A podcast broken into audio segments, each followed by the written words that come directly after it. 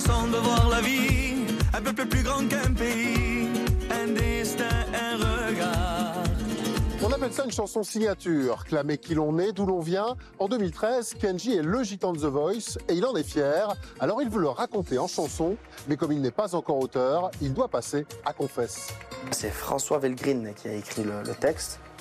Et il m'avait fait comme une genre d'interview, il m'a posé des questions, c'est quoi un gitan et tout ça.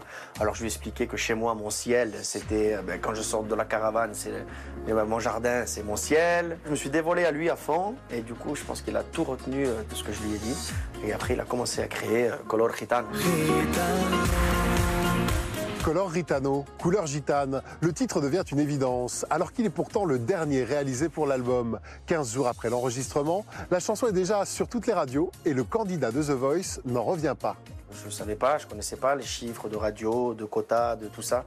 Ben, j'étais juste heureux de m'entendre à la radio de savoir que ma famille allait m'entendre à la radio, mes parents, mes cousins. Euh, c'était euh, quelque chose d'incroyable. J'étais pressé de rentrer chez moi et de leur dire alors, vous avez vu, ça y est, j'ai fait une chanson, est-ce qu'elle vous plaît ou quoi?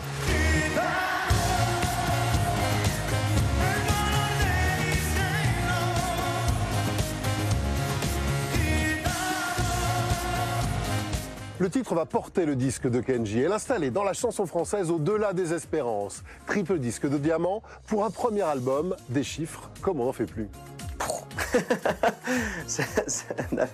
c'est vrai que y a, y a, c'est beaucoup. Un million et demi d'albums pour un album, c'est beaucoup.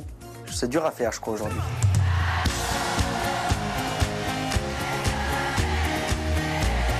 En public aujourd'hui, c'est un des moments préférés de Kenji. L'interaction avec les spectateurs est un moment intense. La moindre note, la première note, les gens ils sont déjà à fond à fond, ils chantent du début à la fin. Et quand je les entends chanter avec moi, ben, c'est merveilleux. Parce que en plus, je sais qu'ils vont chanter avec moi, donc c'est parfait.